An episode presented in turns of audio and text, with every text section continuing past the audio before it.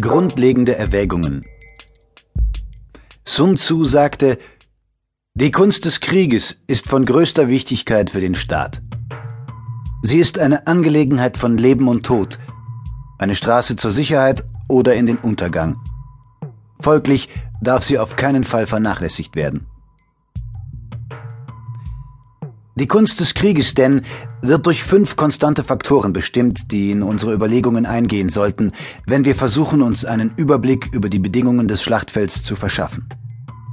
Diese Faktoren sind erstens das moralische Recht, zweitens Himmel, drittens Erde, viertens der Anführer, fünftens Methodik und Disziplin. Das moralische Recht motiviert die Menschen dazu, vollkommen mit ihrem Anführer übereinzustimmen, so dass sie ihm auf Leben und Tod folgen, ohne Rücksicht auf irgendeine Gefahr zu nehmen. Himmel bezeichnet Nacht und Tag, Kälte und Hitze, Tages- und Jahreszeit.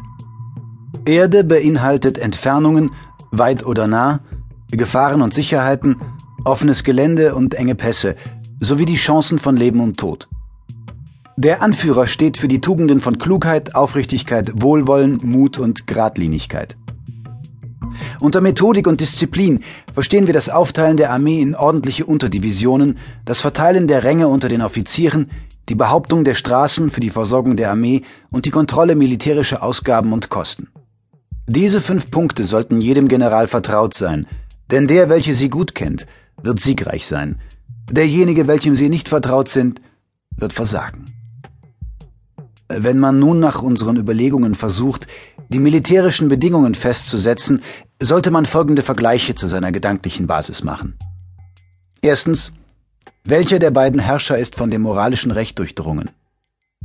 Zweitens, welcher der beiden Generäle hat die größten Fähigkeiten?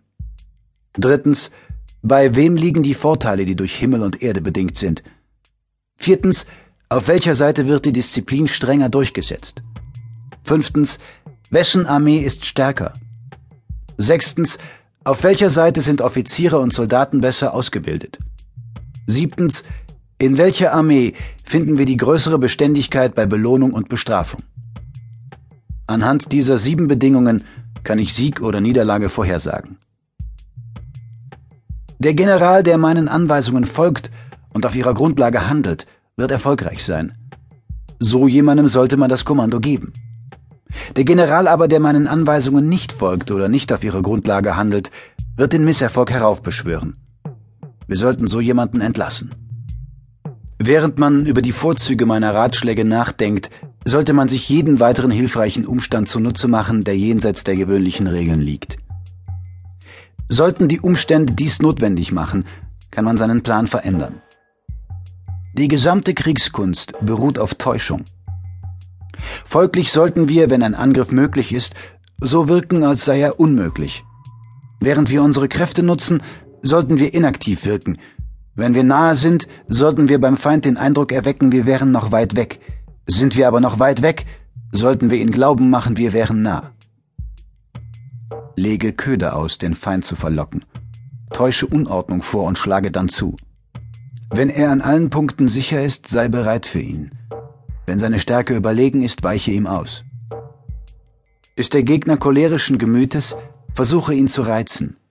Tue schwach, so dass er sich überlegen fühlt. Wenn er versucht, sich zu entspannen, gönn ihm keine Ruhe. Wenn seine Kräfte vereint sind, spalte sie. Greife ihn an, wo er unvorbereitet ist, erscheine, wo du nicht erwartet wirst. Jene militärischen Listen, die zum Sieg führen, dürfen nicht im Voraus enthüllt werden. Der General, der einen Kampf gewinnt, macht sich in seinem Tempel viele Gedanken, bevor der Kampf ausgetragen wird. Der General, der einen Kampf verliert, macht sich vorher nur wenige Gedanken. So führen viele Überlegungen zum Sieg und wenige in die Niederlage, erst recht, wenn man gar keine Überlegungen anstellt. Indem ich diesem Punkt meine Aufmerksamkeit widme, kann ich vorhersehen, wer vermutlich gewinnen oder verlieren wird.